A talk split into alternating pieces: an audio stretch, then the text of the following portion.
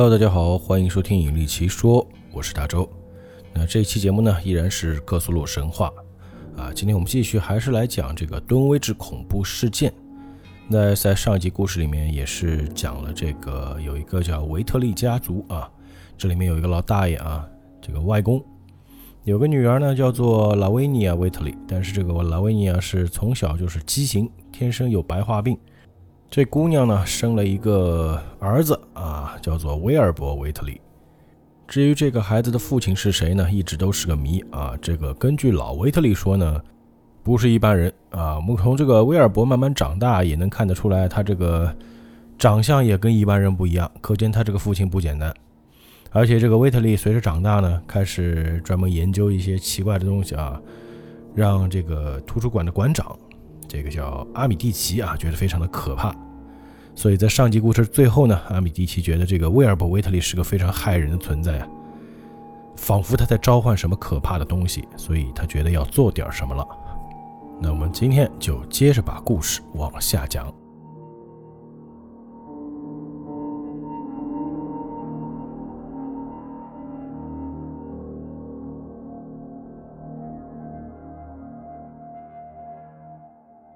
敦威治恐怖事件本身发生在1928年的收获节与秋风日之间，而阿米蒂奇博士正是他可怕开端的见证者之一。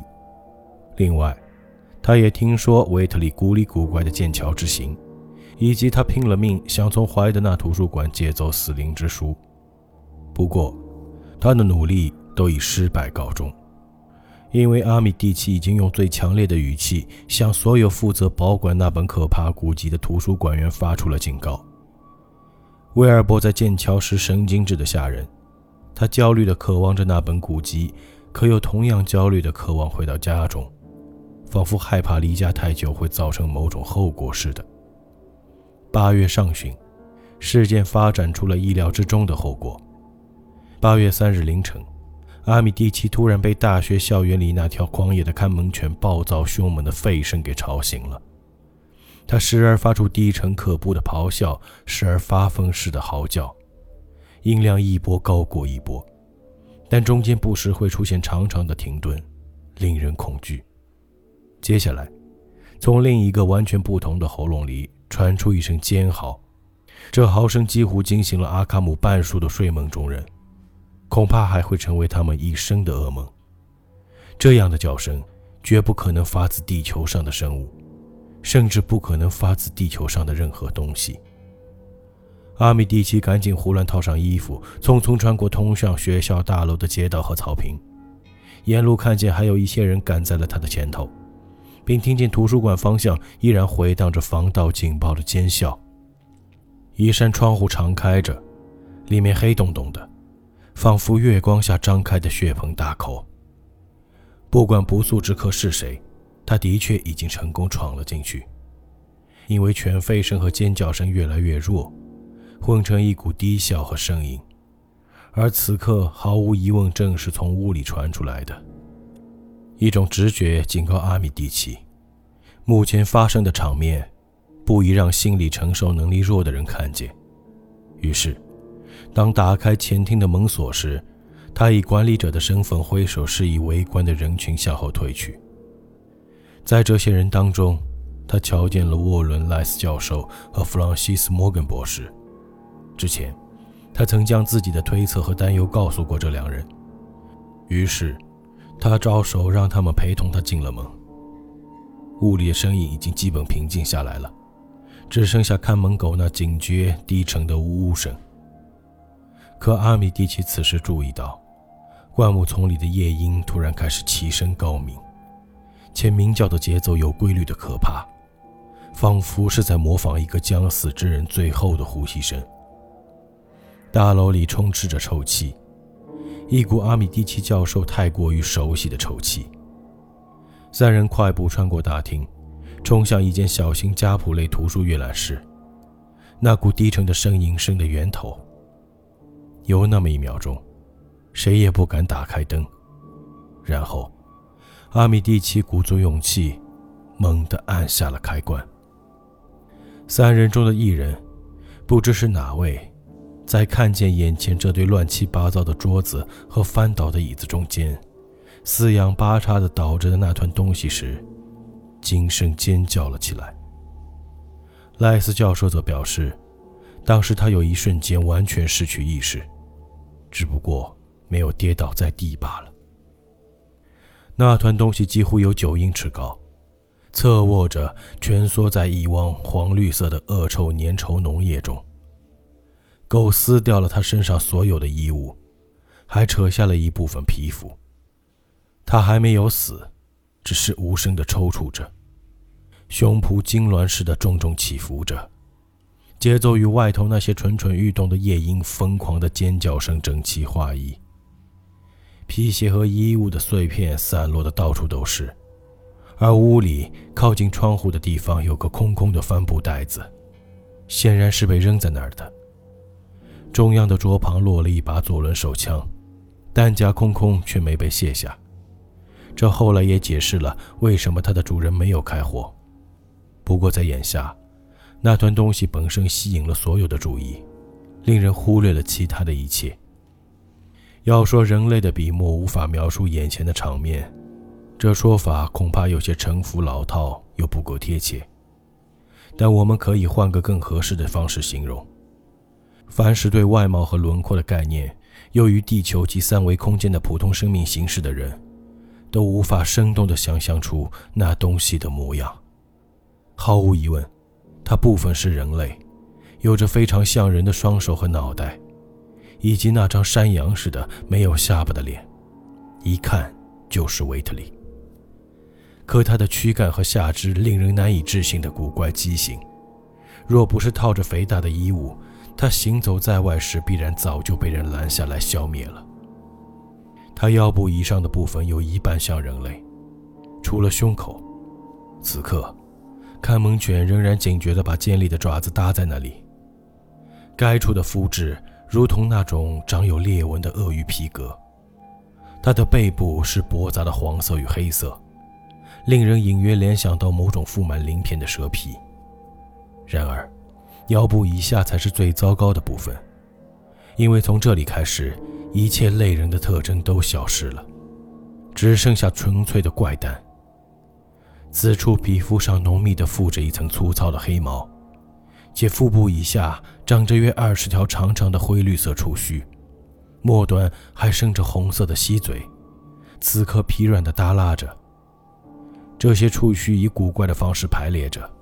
仿佛遵照了某种对称关系，但这种关系出自地球乃至太阳系都不知晓的宇宙几何学。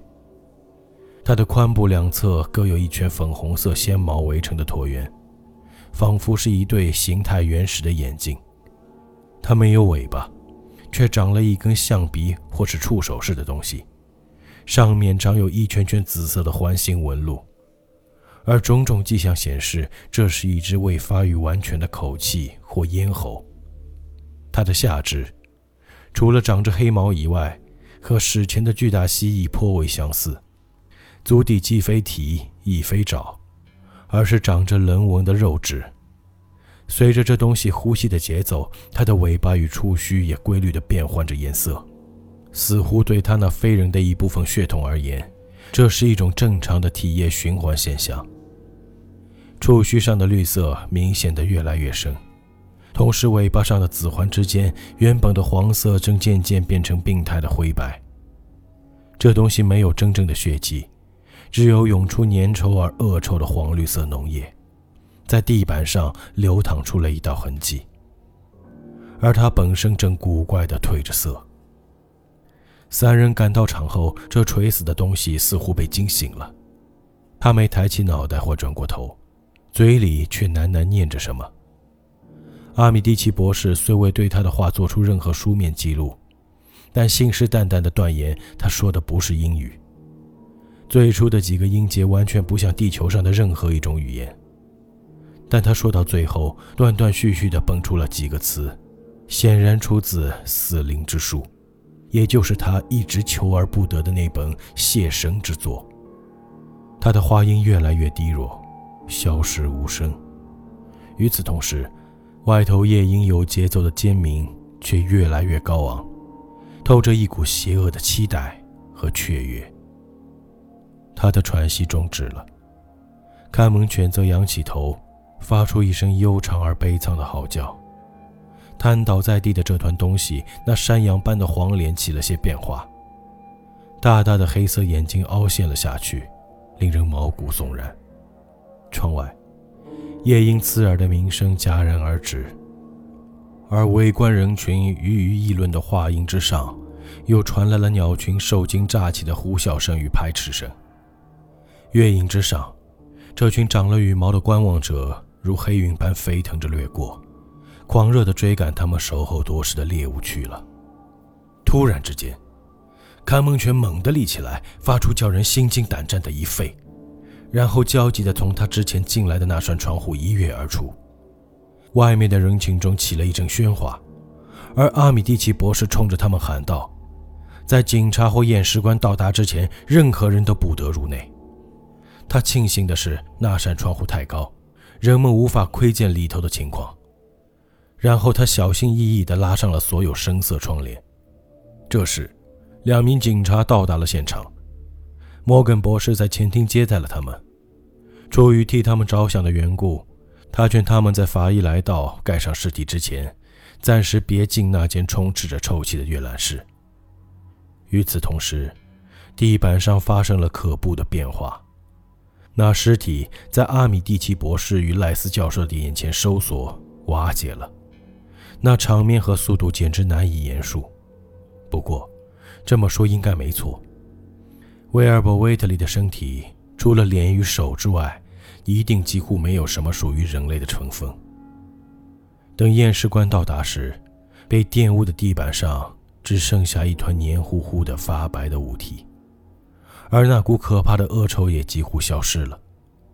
维特利显然没有颅骨，也没有其他骨骼，至少。没有任何真正的稳定成型的骨架，这一点，他应该是像他那不为人知的父亲。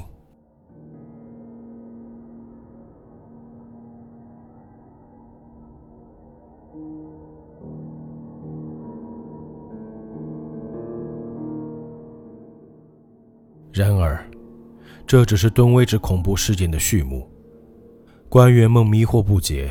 走完了关于事件的一道道程序，适当的对媒体和公众隐瞒了一些异常的细节，并派人前往敦威治和阿尔斯伯里调查威尔伯·威特利的财产，并通知他可能存在的继承人。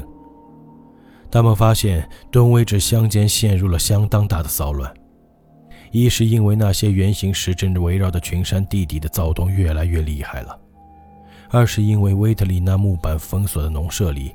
透出了愈加严重的罕见臭气，传来了越来越大的涌动声与拍打声。威特利出门期间，是厄尔索也在替他照管马和牛。可怜后者如今患上了严重的恐惧症。官员们找了足够的理由，没有进入那间恶臭的封闭宅地，只去死者生前起居的地方，及最近才修葺过的那几间棚屋里进行调查。且仅仅去了一次。他们向阿尔斯伯里的法院提交了一份沉闷冗长的报告，而关于死者继承权的归属问题还在漫长的争议解决过程中。毕竟，在米斯卡塔尼克河谷上游，姓威特利的人，堕落的，还有没堕落的，多得数不胜数。在被威特利用作桌子的老旧橱柜上。官员们发现了一件令人十分困惑的东西：一篇用古怪文字写成的冗长手稿，记在一本大块头账簿上头。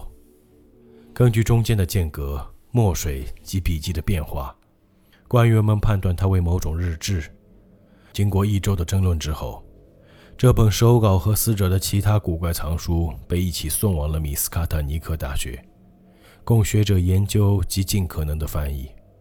然而，就连最优秀的语言学家也很快意识到，这些文字的意义是难解的谜团。然而，威尔伯和老维特里常常拿来付账的古老金子，却没人发现他们一丝一毫的踪迹。九月九日的夜晚，恐怖事件终于爆发了。傍晚时分，山间便响彻了那种怪声。夜幕降临后，狗疯狂地吠叫起来。十日，早起的人们发现空气中飘荡着一股异样的臭气。七点左右，乔治·科里家的年轻雇工卢瑟·布朗清晨赶牛前往石木草场，走到冷春谷一带时，却发疯似的冲了回来。他跌跌撞撞走进厨房的时候，几乎已经吓得身体痉挛。外面院子里的那些牛也没好到哪里去，又是用蹄子挠地，又是惨兮兮的哞哞叫唤。他们是跟着这男孩一路跑回来的，同他一样吓得魂不守舍。卢瑟气喘吁吁、结结巴巴地试图把事情的原委讲给克里太太听。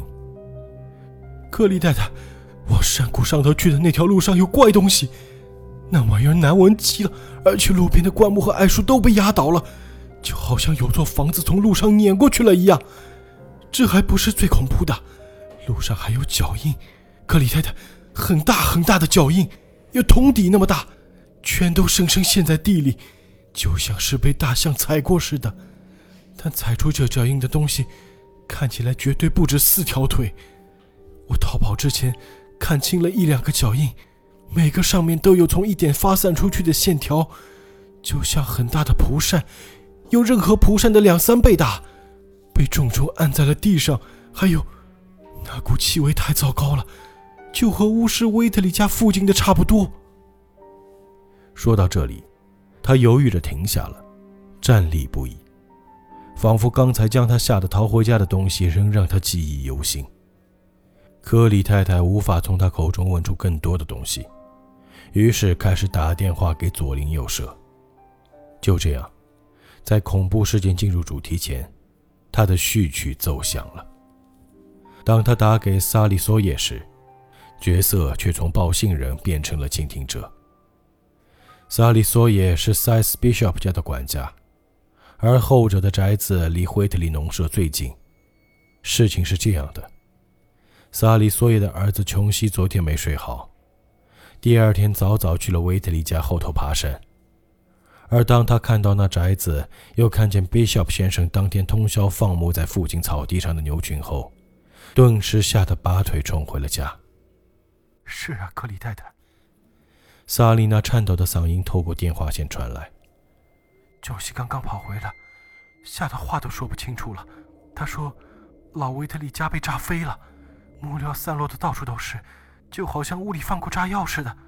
只有底楼没被炸光，但到处都盖着一层焦油似的东西，难闻极了。而且还顺着被炸断的饼条边缘往地上滴。院子里的地上……”还出现了一种可怕的印子，比野猪的脑袋还大，上面也盖着黏糊糊的东西，就和被炸飞的屋子上头的玩意儿一样。琼喜说，这印子一路延伸到了草场上去，在草上碾出了一道很宽大的痕迹，还有个大谷仓也被压垮了。那印子路过的地方，连石头墙都全倒下了。他还说啊，克里太太，说他尽管吓坏了，但还是想着要替塞斯照管牛，然后他在山谷上头。靠近魔鬼舞场的那片草地上，找到了那些牛，但他们的样子可怕极了。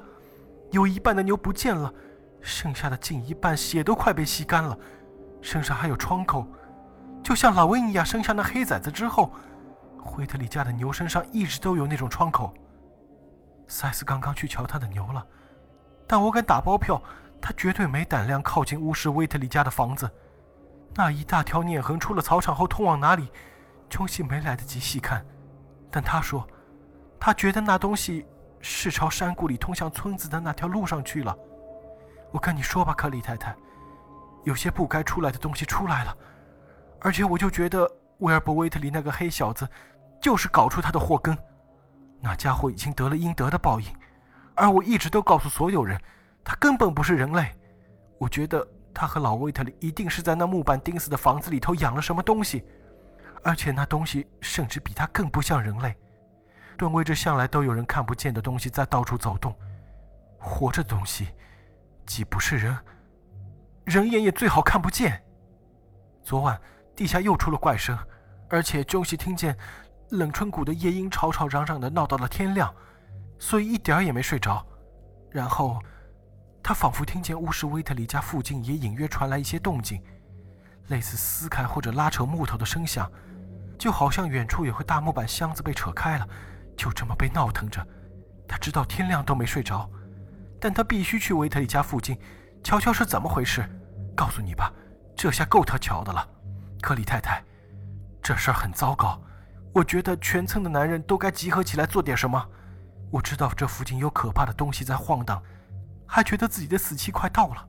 不过，只有上帝才知道那东西是什么。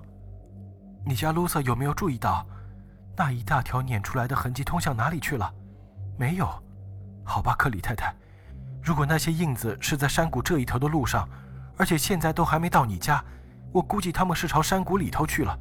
一定会的。我一直都说冷川谷不是什么干净正经的地方，不管夜莺还是萤火虫，它们表现的都不像上帝的造物。而且人们说，如果你站在谷里合适的位置上，岩石瀑布和熊窝之间，就能听见奇怪的东西呼啸，还有说话的声音。中午时分，村里整整四分之三的男人和男孩集结起来，巡视起了刚刚变成废墟的威特里农舍和冷春谷之间的路段与操场。他们心惊胆战地查看了那些巨大的恐怖脚印：惨遭残害的 Bishop 家的牛群，古怪而臭气熏天的农舍废墟，还有草场和路边被碾压过的植被。不论被释放到这个世界的东西究竟是什么，毫无疑问，他已经去了那巨大而阴森的山谷的底下，因为那里路旁的所有树木都被碾弯。而陡峭悬崖边缘的灌木上也被压出一道巨痕，仿佛有一座房子遭遇了雪崩，从几经垂直的峭壁上的茂密草木中滑了下去。崖底一片寂静，只飘来一股隐隐约约、难以分辨来历的臭气。所以，也难怪这些男人都只愿待在崖边争论这是怎么一回事，而不愿下到崖底，去那未知的巨石阵怪物的巢穴里挑战他了。他们带上的三只狗起初叫得十分张狂，可靠近山谷时，却仿佛胆怯起来，不肯再前进。有些人打了电话给埃尔斯伯里绍本，可该报纸的编辑对东威治的荒唐传说已经见怪不怪，只不过就此事撰写了一篇幽默文章。没过多久，美联社还转载了这篇报道。当晚，所有人都回了家。而各家各户都尽可能地把房门与谷仓严防死守起来。不必说，谁家都没把牛放养在外面的草地上了。凌晨两点左右，埃尔莫弗莱伊一家被狂乱的狗叫声与一股臭得骇人的气味惊醒了。他家就位于冷春谷的东沿，而全家人一致觉得他们能听到一阵模模糊糊的飒飒涌动声从外面的某处传来。弗拉伊太太提议打电话给邻居们报信。埃尔蒙正准备照做，却被一阵木头崩裂的声响打断了思路。那声响显然是从谷仓传来的，而紧接着，那里又响起了牛群凄厉的尖叫声和踩踏声。屋里的狗淌着口水，紧紧蹲靠在早已下呆的一家人脚下。埃尔莫在习惯的强迫下点亮了一只灯笼，但他很清楚。如果此时出门去那黑暗的农场，只有死路一条。女人和孩子们低声呜咽着，一种残存的莫名的自保本能告诉他们：如果大哭出声，他们就性命不保了。最后，牛群发出的声响越来越弱，变成一股可怜的呻吟。接下来，又传来了一阵响亮的声音，咔嚓咔嚓的折断声，砰砰的碰撞声。以及噼里啪啦的声响。弗莱伊一家人在客厅里抱成一团，一动不敢动，直到最后的回声也消失在了远方的冷春谷底。然后，在马厩里传来的阴森呻吟声和深夜谷中夜莺狰狞的尖叫声里，萨莉娜·弗莱伊踉踉跄跄地走到电话跟前，竭力把最新的可怕进展广而告之。这也意味着。恐怖事件进入了第二阶段。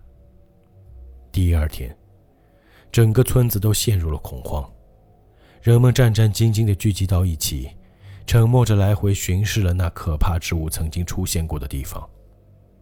从山谷到弗莱一家的农场间新增了两条巨大的碾痕，光秃秃的地表上到处都是可怕的印子，而那座红色老旧谷仓的一侧则已完全塌陷，舱内的牛只剩下四分之一是能数出来的，其中一部分已被扯成了稀奇古怪的碎片，且存活下的牛都只能射杀了。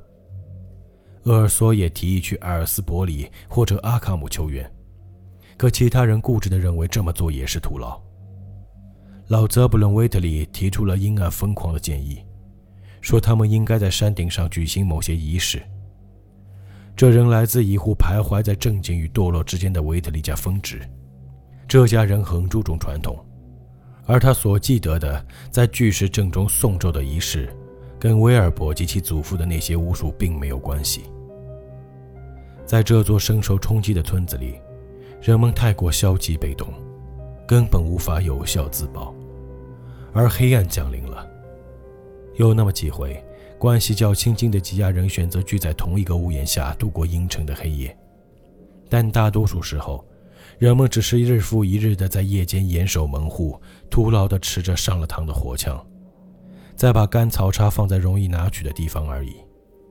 不过，除了山间依然传来怪声之外，什么也没发生，而每当白昼来临，许多人都盼望那新来的可怖之物就这么迅速消失了，正如他来的如此突然一样。还有些胆大之人甚至提议主动出击，去山谷底下一探究竟。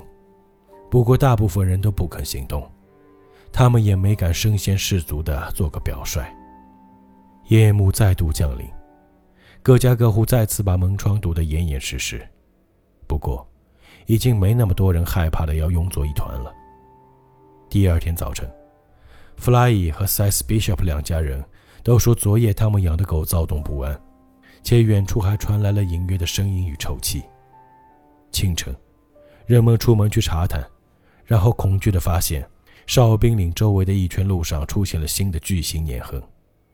和之前的情况一样，道路两侧的植被也被压坏了。这意味着那怪物的体型庞大的惊人。此外，从碾痕能分辨出，那巨大如山的怪物朝两个方向移动过，仿佛它来自冷春谷，又几乎沿着原路折返了。在哨兵岭的山脚下，人们看见陡峭的灌木丛中被劈开了一道宽达三十英尺的碾痕，直通向山顶。当人们发现，哪怕最接近直角的极陡峭的位置都没能躲开这道不可阻挡的碾痕时，不禁纷纷倒抽凉气。无论那怪物是什么，他竟然能爬上几乎与地面呈九十度的岩石峭壁。前往探查的人们通过更安全的路线登上了山顶。这时，他们看见，碾痕在这儿走到了头，或者不如说，是从这里掉头返回了。正是在这里，每逢五朔节前夜和万圣节，老威特利一家会在这块形似桌台的石头上点燃地狱魔焰般的篝火，举行他们那可怕的仪式。而现在，以这块石头为中心，那巨大如山岳的怪物划着大圈横冲直撞，它留下的压痕上覆盖着粘稠恶臭的残留物，和残留在威特利农舍废墟里的那种粘着的焦油如出一辙。而怪物正是从那地方逃脱的。人们面面相觑，议论纷纷，然后，他们朝崖底看去。显然，那怪物几乎是沿着上来时的路线下去了。猜测也徒劳无益。事情至此，理智、逻辑以及正常的动机思路都不适用了。只有老泽布伦可能对眼下的情况做出些可靠的分析，或是提出还算合理的解释。不过，他并没有和这些人一同前来。星期三的晚上像以往一样开始，但结束的方式就远远没有那么乐观了。那晚，山谷里的夜莺嘶吼得异常不依不饶，以至于很多人都无法入睡。而凌晨三点左右，所有的贡献电话都颤抖着鸣叫起来。接起电话的人都听见另一头传来夹杂着恐惧与疯狂的尖叫声。救命！啊，上帝！一些人仿佛听见惊叫声退回后，另一头紧接着响起了碰撞声，然后便是一片死寂。没有人敢采取任何行动，也没有人知道电话是谁家打出的。直到第二天清晨，接了电话的人家开始给线上的各家各户打电话，最终，他们发现只有弗莱一家无人接听。一小时后，当一队匆匆集结起的村民手持武器奔往位于山谷尽头的弗莱一家时，真相揭晓了。现场很恐怖，但这也并不意外。地上出现了更多碾痕和巨大的脚印，可房屋已经不在了，它已完全塌陷，像个蛋壳一样。而废墟之中，活不见人，死不见尸，只残留着恶臭与粘稠的焦油。埃尔莫·弗莱伊一家自此从东威治蒸发了。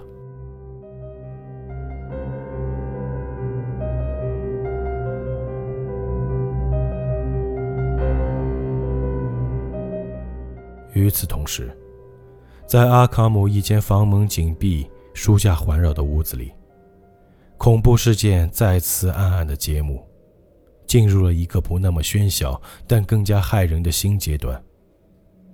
威尔伯·威特利那本奇怪的手写本记录或日记之前被送往了米斯卡特尼克大学供人翻译，然而无论古代语言专家还是现代语言专家，都对其又是困惑又是担忧。就连这本手稿用的字母属于哪种语言，都没有一个权威人士能给出答案。尽管人们认为，它大体上类似美索不达米亚平原使用的那种糅杂了各种成分的阿拉伯语，预言者们最后得出的结论是，这些文字是由深造的字母表写成的，为的是达到加密的效果。不过，任何已知的密码学手段似乎都不能解密这段文本。哪怕他们已经假设手稿可能是用任何一种寄存的语言写成的，并以此为基础进行过各种尝试。至于从威特利家搬来的那些古籍，虽然他们读来十分有趣、引人入胜，在某些方面似乎还能给哲学家及科学家提供一些崭新却可怕的研究思路，但在解读那份手稿上没起到任何作用。其中有一本自带铁质搭扣的古书。又是用另一种未知的字母写成的。这种字母与手稿的字母大不相同，且很像梵文。老旧的手稿最终被交给了阿米迪奇博士全权处置。一来是因为他在整桩威特利事件中扮演了特殊的角色，二来是因为在古代及中世纪的神秘学用语领域，他拥有广博的语言学知识与技能。阿米迪奇想到了。这种字母表可能是某种被禁的教团秘密使用的文字，流传自古老的时代，且从萨拉森巫师那里继承了不少仪式与传统。不过，他没把这一点当回事，毕竟，他推测这种字母在此只是被用来给某种现代文字加密而已，因此没必要追究这种符号本身的来源。他认为，考虑到这本手稿是大部头。其作者应该不会自找麻烦，用母语以外的语言来写下它，更别提使用什么特殊用语和咒文了。于是，他一开始就假设作者用的是英语，以此为基础来尝试破解手稿。见到同行们屡次受挫，阿米迪奇博士明白这个密文相当艰深复杂，简单的手段不可能破解它，连尝试的价值都没有。整个八月下旬，他都一头沉浸在庞大的密码学知识里头，查遍了他所在的图书馆里的所有资料，夜以继日地埋头于各种艰深的书籍中，包括特里特米乌斯的密码术、基安巴蒂斯塔德拉波尔塔的书写中的隐蔽字符、德维吉尼亚的密码条约、福尔科纳的秘密信息之艺术、戴维斯与希克尼斯写于18世纪的论文。以及其他公认的当代权威学者，如布拉尔·冯·马腾，还有克吕贝尔的密码学。他一边研读这些书，一边尝试破解手稿。最后，他总算确信，摆在自己眼前的是世上最精妙技巧的密码。它由一组组像乘法表一样排列、相互对应的字母构成，搭配任意的密钥以传达信息。但这些密钥只有最初编写它的人才知道。在阿米迪奇阅读的那些书籍中，似乎古书比近现代的书更具有参考价值。于是他得出结论：手稿采用的密码拥有非常悠久的历史。无疑是由一群神秘学实验者历经久远的时光传承下来的。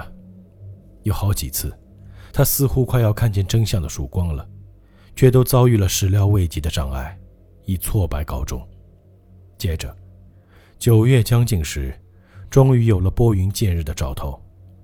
有些字母总是出现在手稿的某些位置，如今他可以毫无疑问地确定他们的真面目了。此外，手稿的确是以英文写成，这点已经显而易见了。九月二日晚，阿米迪奇博士终于攻破了最后一道重大障碍，接着，头一次读通了一段威尔伯·威特利的笔记。正如所有人推测的那样，这东西确实是本日记。从其笔调一看，写下他的古怪之人显然具有渊博的神秘学知识。在一般意义上，却教育程度低下，文墨不通。阿米迪奇破解的第一段长文写于一九一六年十一月二十六日，读来简直让人极为惊惧不安。他记得，在那时，这段文字的作者是个实际年龄为三岁半，外表却像十二三岁的孩子。今天学了召唤千军万马的阿库罗咒语，手稿是这样写的：不喜欢这个。山丘有反应，空气没反应。楼上的比我长得快，比之前想的还快，而且好像没长地球的脑子。伊拉姆哈钦斯的颗粒牧羊犬杰克想咬我，我打死了。伊拉姆说，如果他可以，会杀了我。我想他不会。祖父昨晚一直让我说咒语，我好像看见两个磁极之间的内部城市。等清理地球的时候，我得去那些个磁极。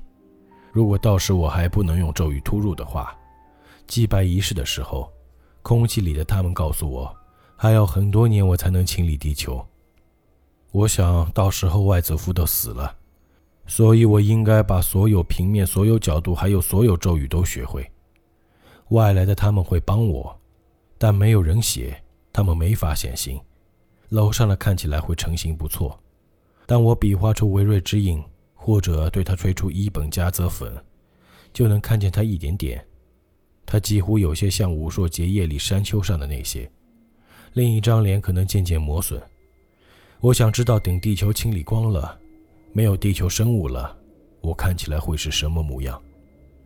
千军万马阿克罗咒招出来的他说：“我也许会变形，因为外面有很多事要做。”清晨来临时。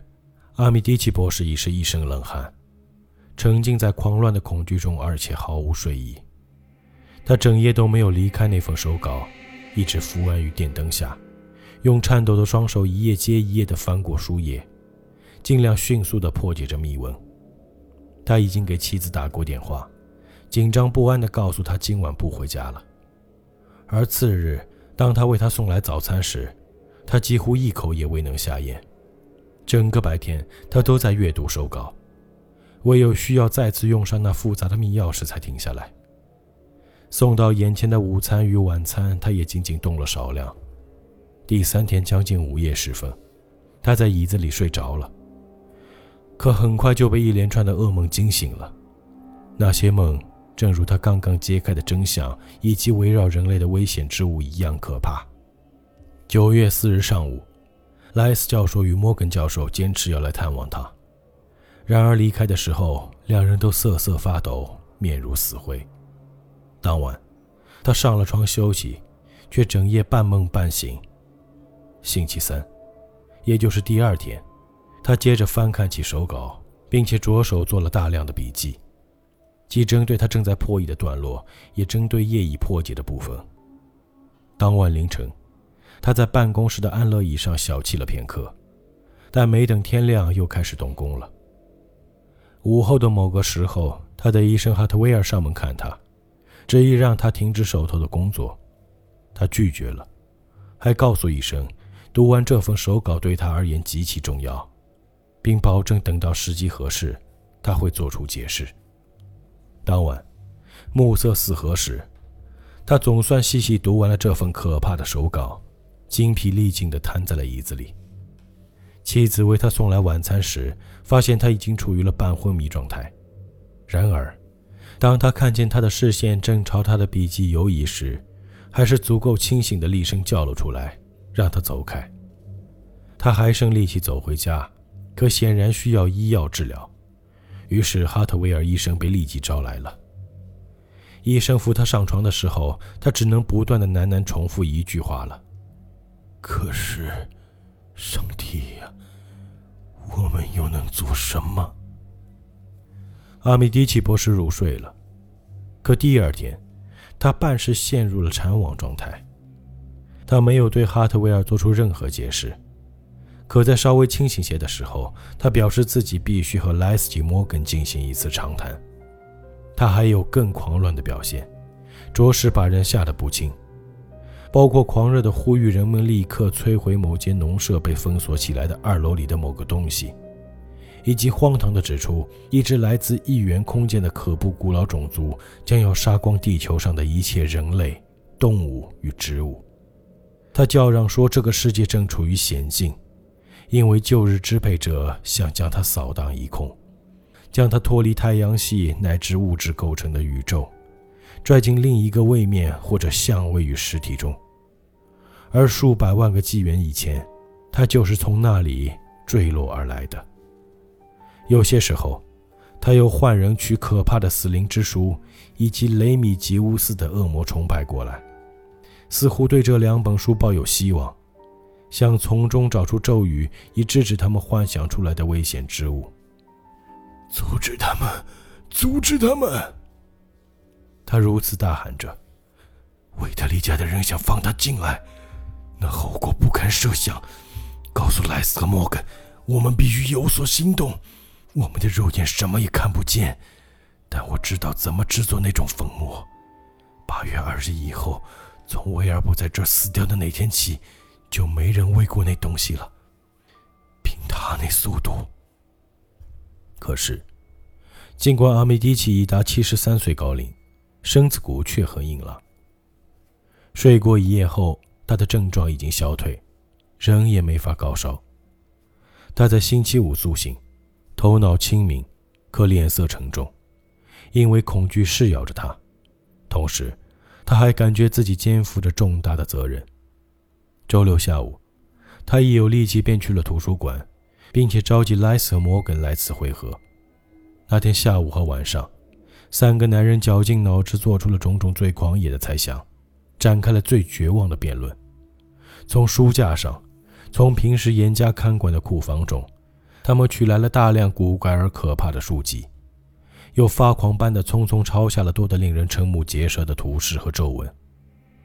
他们心头丝毫没有怀疑，毕竟，就在这栋楼的某个房间里，这三人都亲眼看见威尔伯·威特里倒在地上的尸体。只要见过那场面，任谁也不会觉得那本手稿的内容只是疯子的胡言乱语，哪怕只是分毫的怀疑。在是否要向马萨诸塞州警察报案这件事上，他们的意见有所分歧，但最终决定不报警。这件事情中牵涉了一些东西，人若非亲眼见证过，绝对不会相信。这一点。也已经在威尔伯一事的后续调查中得到了证实。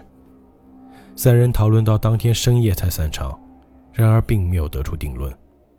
但星期日一整天，阿米蒂奇都在忙着对比配方，勾兑从大学实验室里取来的化学品。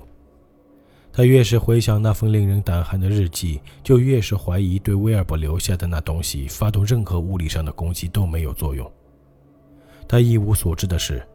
那个威胁着地球的东西，再过几个小时就会冲出来，造成令人难忘的东威治事件了。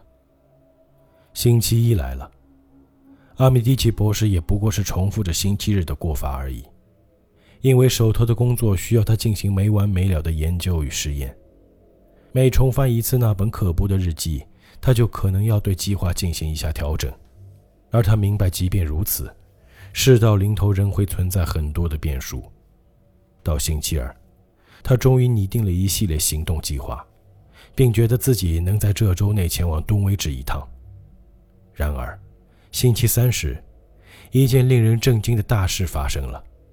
在阿卡姆广告报某个容易被忽略的角落里，挤放着一则转自美联社的故意逗乐的小幅报道。说东威治走私酒横行的社会风气，终于孕育出了一件旷古烁今的怪物。阿米迪奇很是吃惊，只能打电话给莱斯和摩根。当晚，他们讨论到深更半夜，第二天则各自风风火火、手忙脚乱地进行了一通准备。阿米迪奇知道，他即将招惹上一些能力强大的可怕之物了。然而，除了这么做，他想不出有什么别的法子来赶走其他人招惹来的更加强大、更加可怖的东西。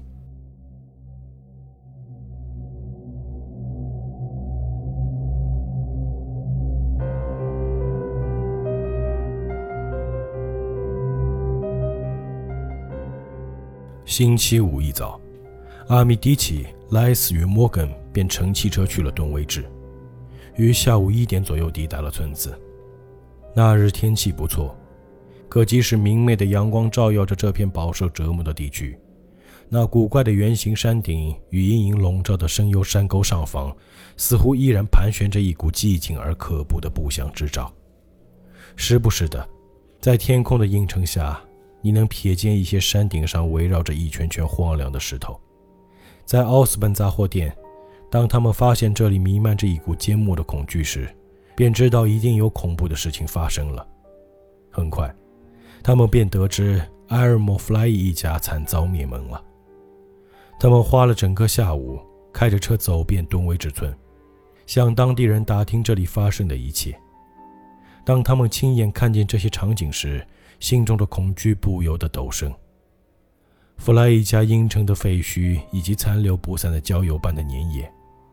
他们家院子里那些亵渎神灵的脚印，塞斯· s h o p 家手上的牛，还有出现在各处植被上的巨大碾痕，在哨兵岭攀上爬下的那两道碾痕，在阿米迪奇看来更是具有可怕的意义。另外，他久久凝视了山顶那块形似祭坛的阴邪的石头。最后，三人决定找到今天早晨从阿尔斯伯里赶来的州警察。他们是接到弗莱一家惨案的报警电话后过来的，尽可能的和他们交换了一下意见。然而，他们发现这件事想得容易，做起来难，因为他们压根儿没能在任何地方找到这几名警察的踪迹。警方共来了五人，可眼下，弗莱一家院子里的废墟旁只停了一辆空车。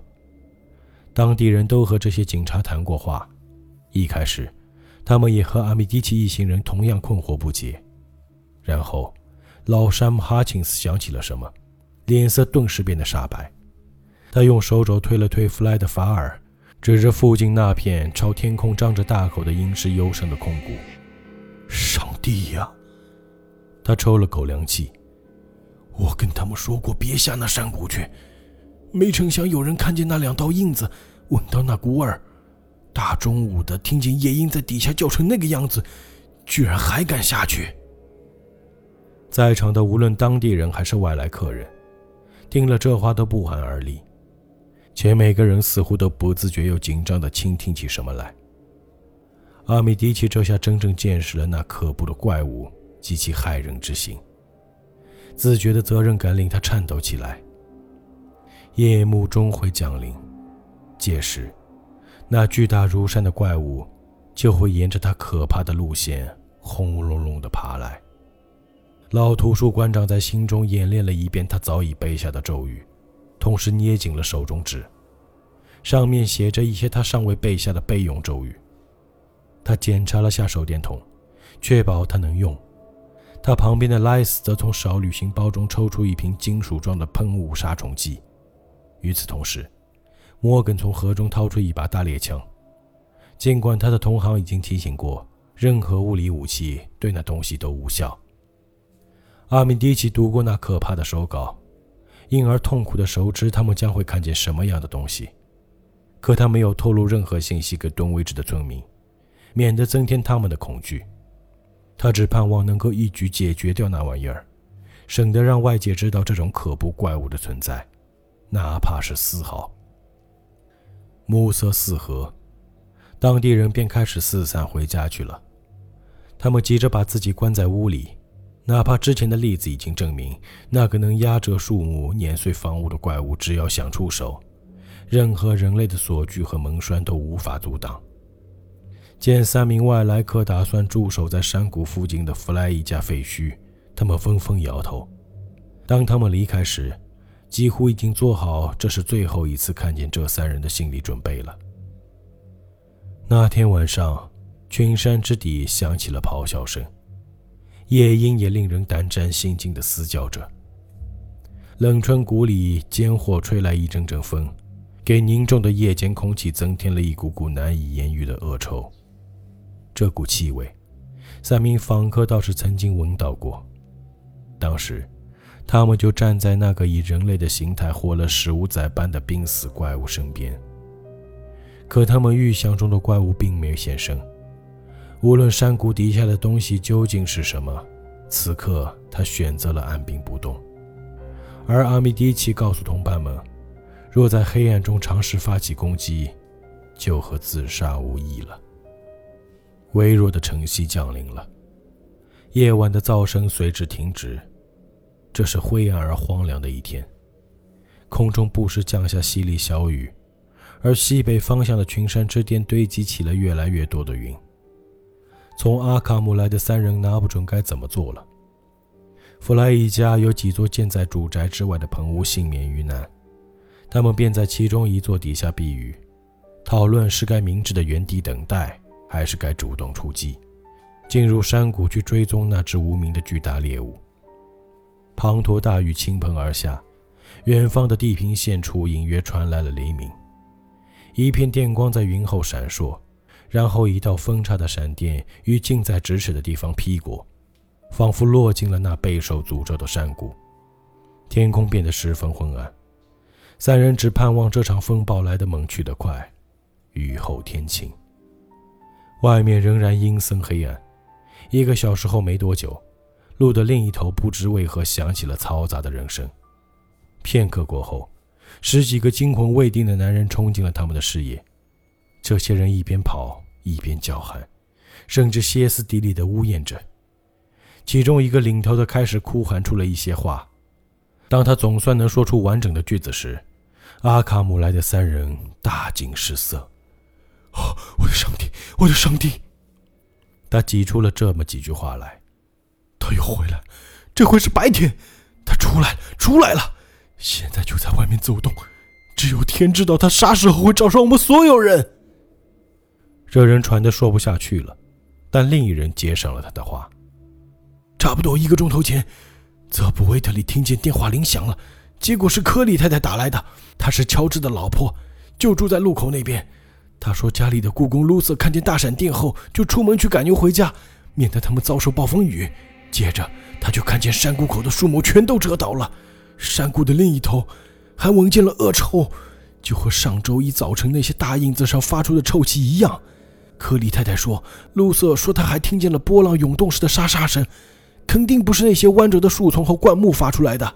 突然之间，路边的树全都朝同一个方向倒下了，泥地里还出现了可怕的脚印，泥水飞溅。但是告诉你们吧，露瑟压根没瞧见那里有什么东西，只是看见树和灌木倒下了。接着，经过 Bishop 西的方向，溪上的桥可怖的嘎吱嘎吱响了起来。他说，他能听出那桥上的木头都快崩裂了。这从头到尾，他都没看见什么东西在那儿。只见树林和灌木都弯折了。这时候，那股沙沙响的声音走远了，是朝巫师威特利家和哨兵岭的路上去了。露瑟胆子大，跑到一开始发出声响的地方看了看，地上全是泥和水，天空也暗沉沉的，雨水也把地上的印子冲得差不多了。但山谷口附近树木折倒的地方，地上还有很多吓人的印子，就和周一他看见的那种一样大。这时。头一个说话的村民又激动地插起嘴来：“可眼下的麻烦不是那个，那只是个开头。泽布拨出电话后，所有人都在线路上听着。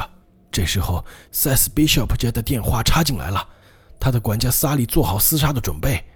他刚刚看见路旁的树林折弯了，还说听见一阵含糊的声响，就像一头大象正喷着气，踏着重步朝他家走来。然后他站起身，说突然闻到一股可怕的气味，而他的儿子琼西尖叫起来，说这气味就跟他周一在威特利家废墟附近闻到的一模一样。这时候，几只狗全都又是狂吠又是呜咽。接着，他发出了一声吓人的尖叫，说路旁的屋棚塌陷了，仿佛是被风吹垮了似的。但当时的风势根本没有那么大，每个人都屏息听着。我们能听见很多人都倒抽了口凉气。突然间，萨利又叫了起来，说前院的尖木桩栅栏就这么碎掉了，可他们压根没看见是什么把它弄坏的。然后，线上的所有人都听见丘西和拉塞斯· Bishop 也叫出声来。萨利还尖叫说，有什么很重的东西撞上了房子，不是闪电之类的，而是房子前面的什么东西，一遍又一遍地撞上来。可透过前面的窗户，你根本看不见任何东西。然后，然后，每个人脸上都浮现起了更深的恐惧。阿米迪奇尽管内心动摇，还是鼓起足够的勇气，催促着人说了下去。然后，萨利大叫道：“哦，救命！这房子要塌了！”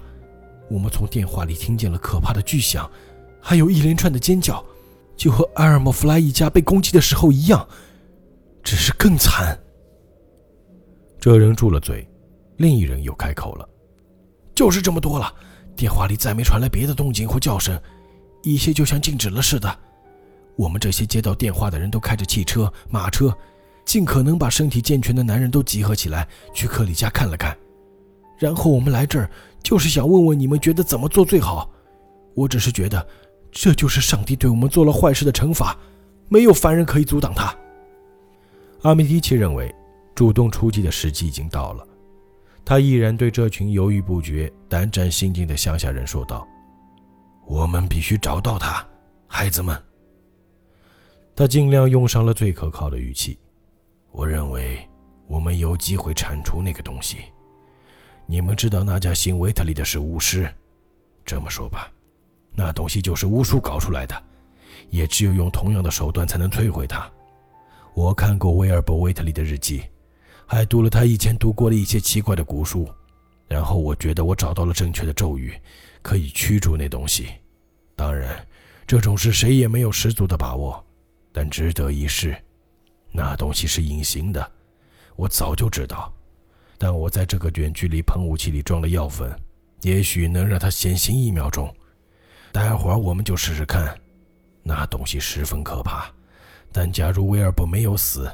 他恐怕已经招来了更加可怕的怪物，你们根本想象不到，这个世界差点遭遇了多大的危机。眼前我们只需要对付这一个就行了，而且那东西没法繁殖。不过，它确实有很大的危害性，所以我们必须毫不犹豫地解决它。我们必须找上他，最好的办法就是从他刚刚摧毁的地方开始跟起，选个人领路吧。我不熟悉你们这儿的路，但我想应该有近路可抄。怎么样？这群人互相推诿了一阵子，然后欧尔索也小声开口了。在越来越小的雨中，他伸出一根脏污的手指，指了指方向。我想你们走那儿去，塞斯比小普家最快。穿过那底下的草地，淌过低处的小溪，然后爬过卡里耶家的牧草地和外头的木材厂。出去以后，上面有条路，那儿就离 C.S 家很近了，就在路对面不远处。阿米迪奇与莱斯·摩根开始朝他所指的方向走去，这群当地人则大多慢慢的跟了上来。天空比之前亮些了，昭示着风暴已经渐渐消退。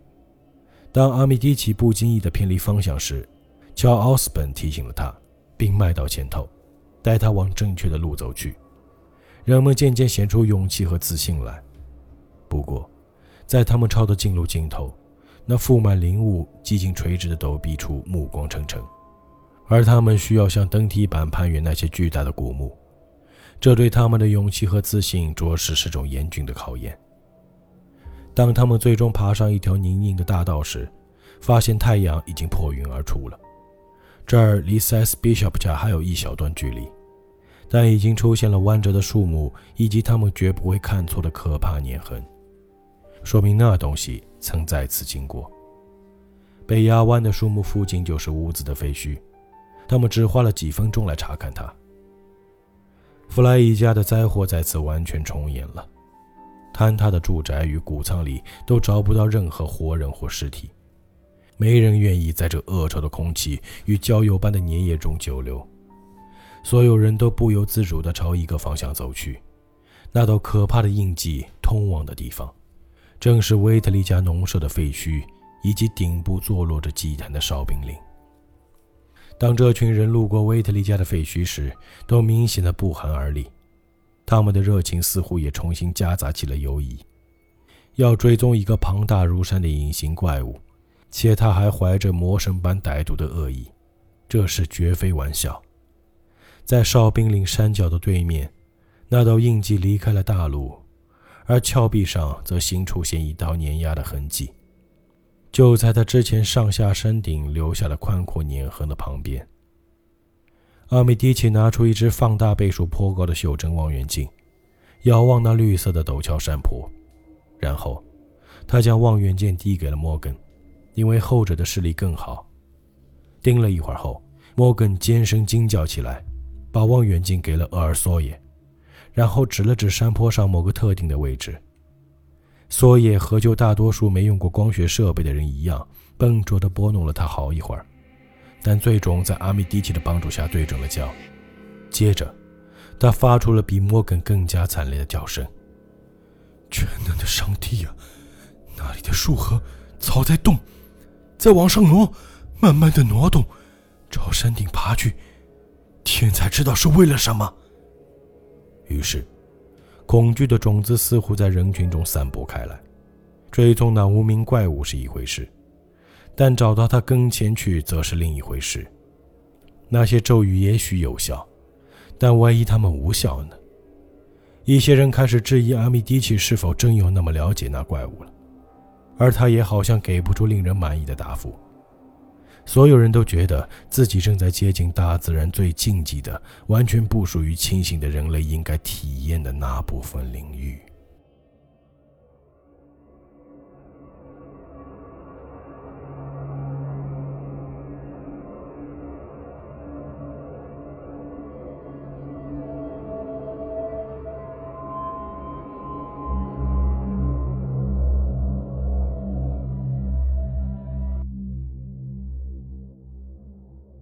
最后，只有来自阿卡姆的三人上了山。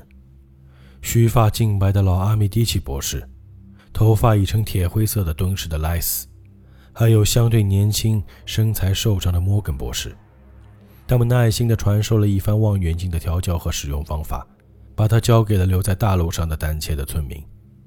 当他们往山上爬去时，村民们则交替使用望远镜，静静地观望着他们。山路崎岖难行。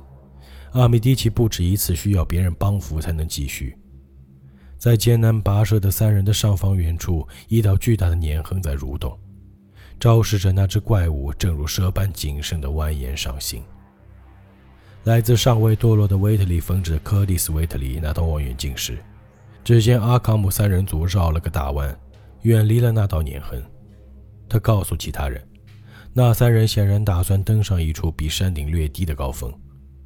而灌木丛上的碾痕还要经过相当的距离才能抵达那里，届时他们就可以俯瞰它。结果证明，他说的对。三人爬到稍高的地方后，没过多久，那隐形的怪物就从底下经过了。望远镜传到威斯利·科利手中时，他大叫出声，说：“莱斯正端着那瓶喷雾器，而阿米迪奇在调节它。接下来一定有事要发生了。”人群不安地骚动起来，因为他们想起了那瓶喷雾器的作用，是让那可怕的隐形怪物极为短暂的现形。有两三人闭上了眼睛，但柯蒂斯·威特里一把抢回望远镜，把倍数调到了最大。他看见莱斯站在制高点之上，碾痕的后方，有很可观的机会撒下那功效强大的粉末，达到极好的效果。在没有望远镜的人看来，山顶只是瞬间乍现一团灰云而已，体积与一栋普通的大宅相当。柯蒂斯则发出一声刺耳的尖叫，扔掉手中的望远镜，让它落进了路上深及脚踝的烂泥里。他踉跄着要倒下，若不是旁边的两三个人及时抓住他扶稳，他已经跌到地上去了。他此刻唯一能做的，就是声细如蚊的呻吟道：“，伟大的上帝，那个，那个！”人们嘈嘈切切、七嘴八舌地追问起来。只有亨利·灰勒想要把望远镜抢救起来，将上面的泥污擦干净。柯蒂斯已经无法用连贯的语句讲话了，就连一点一点的回复都是困难。比比谷仓还大，全身都是蠕动袋子，可怕的家伙，形状有点像鸡蛋，但大的吓人，长着几十条桶一般粗的腿，走动的时候有一半都不用迈步。那东西形状不是固定的，跟肉冻一样，就是一团紧紧缠在一起的蠕动的袋子。身上到处都是突出的眼睛，长着十几二十只，说不清是嘴还是鼻子的东西，从四面八方伸出来，就跟火炉管一样粗，全都摇来摆去，一会儿张开一会儿闭上，全身都是灰色，还长着蓝色或者紫色的环形纹路。老天在上啊！最上面还有半张脸。回想起刚才的画面，无疑给柯蒂斯造成严重的伤害。他来不及再说什么，就彻底的昏了过去。弗雷德·法尔和威尔·哈钦斯将他抬到路边，放在了湿漉漉的草地上。亨利·威特利一面发抖，一面将捡起来的望远镜对准了山头，想看清上面的东西。透过镜头，他能辨认出三个小小的人影正在陡峭的山坡上拼命朝山顶跑去。只有这些，再没别的了。接下来，每个人都听见后方的深幽山谷中，甚至从哨兵里的灌木丛中腾起了一阵古怪而不合时宜的声响。那是数不清的夜莺在尖叫，它们刺耳的齐鸣声中，似乎隐藏着一丝紧张。还有一丝邪恶的期盼。厄尔索也去过望远镜，报告说，三个人影已经站在了山脊的最高处，几乎跟那块形似祭坛的石头一样高，却隔着相当远的距离。他说，其中一个人影似乎正以固定的节奏将手挥到头顶上方，而且，索野描述的同时，人群仿佛听见远方传来了一阵类似音乐的声响。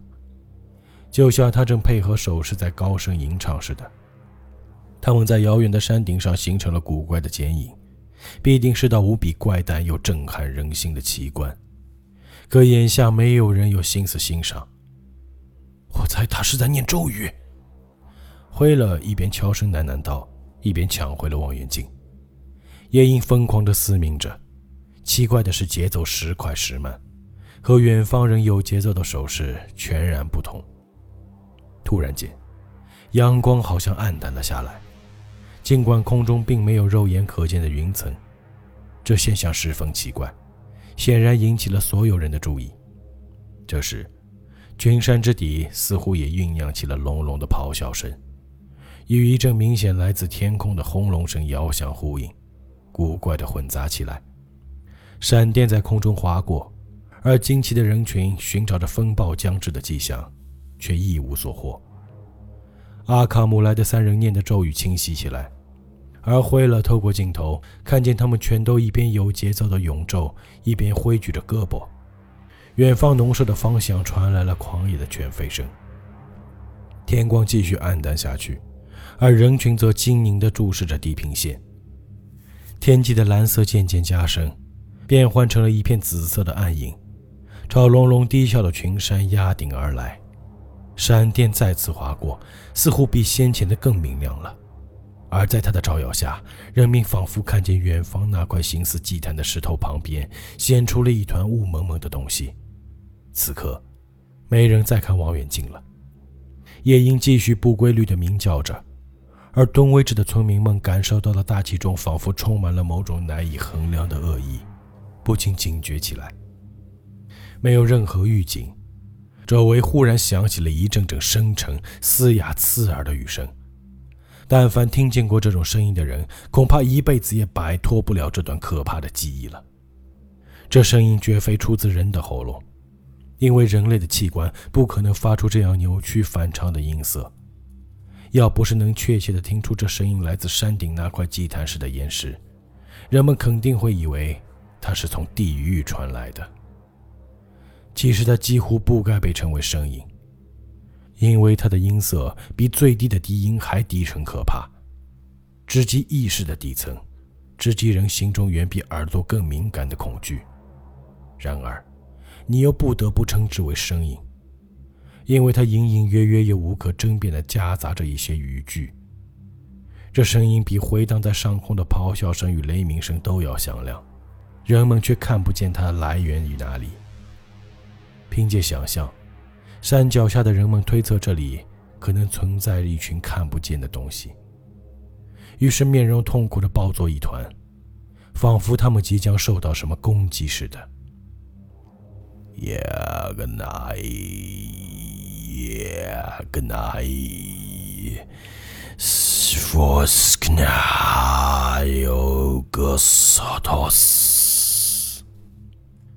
空中回荡起了可怕而沙哑的声音。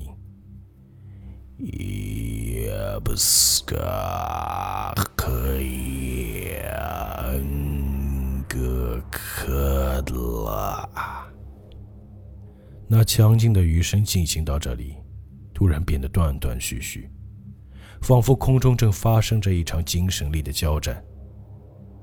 亨利·惠勒全神贯注地盯着望远镜，可仅仅看见山顶之上，天幕映衬之下。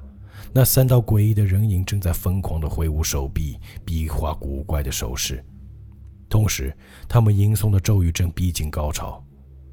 而那股夹杂着词语的雷鸣般的沙哑声音，究竟是来自人心中如地府暗渊般的恐惧，或其他感情？来自外太空未经探明的意识体，还是来自人们模模糊糊、长期潜伏的原始本能？眼下，他们开始重聚起力量。再次变得连贯起来，进入彻底的、终极的狂热状态。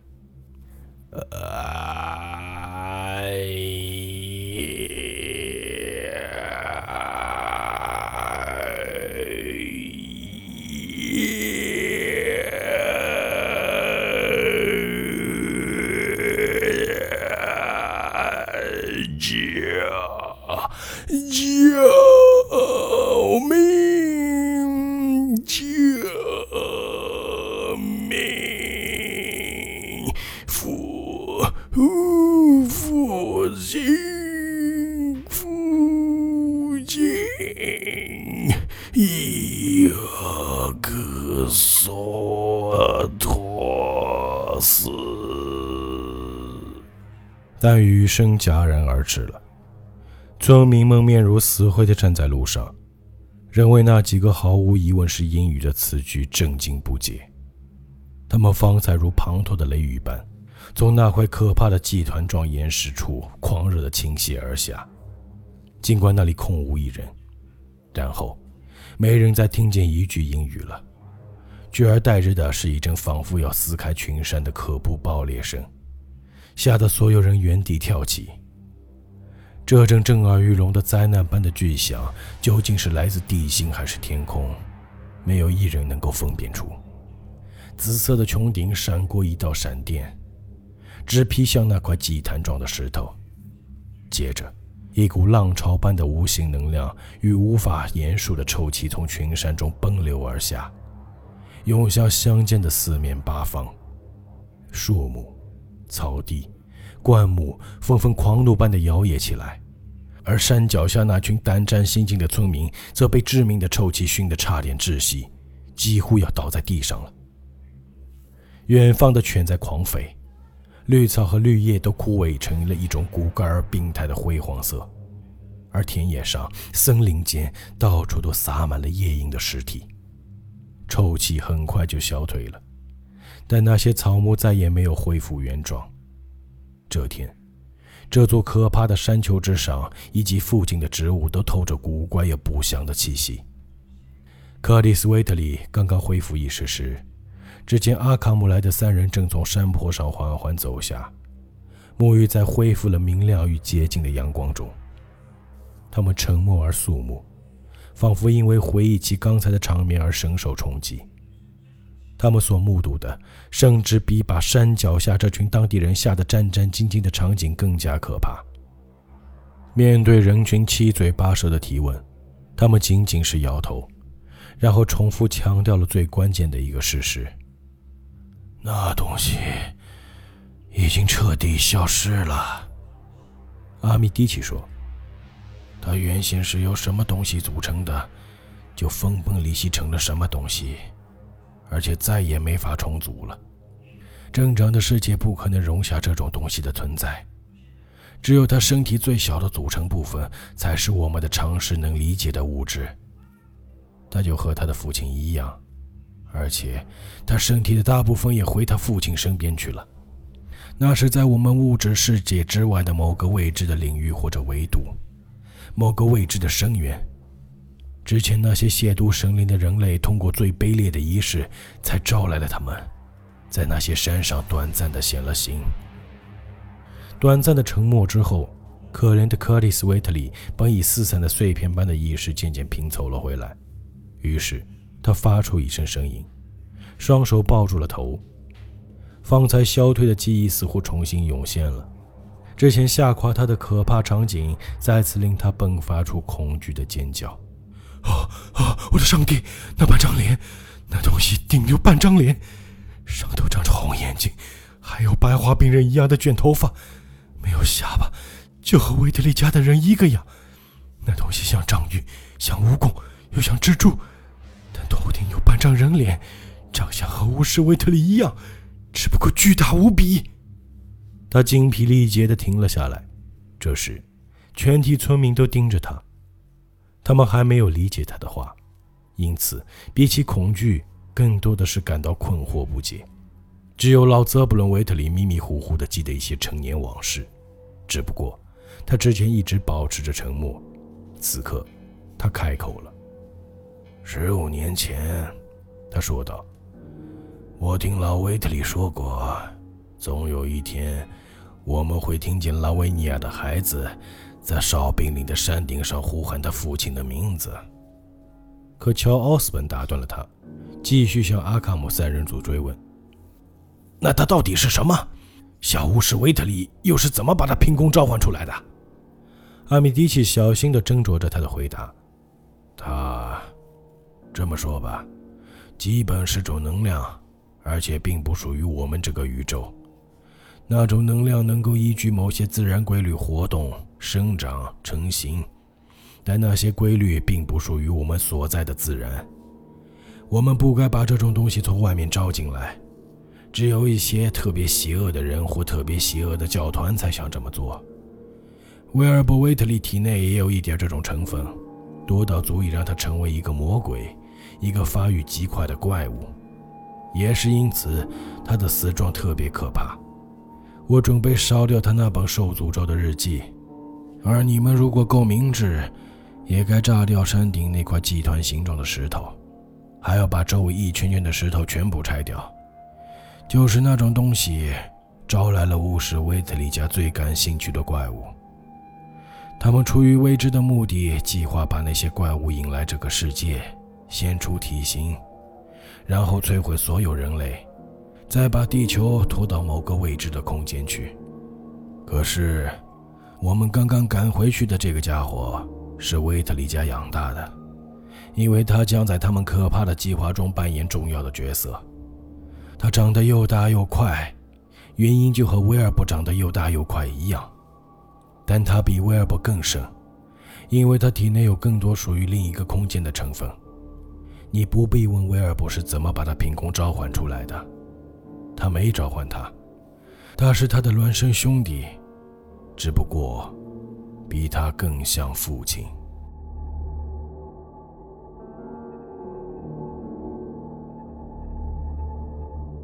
好，那今天这个敦威治恐怖事件呢，我们分了上下两集，哎，终于把它讲完了。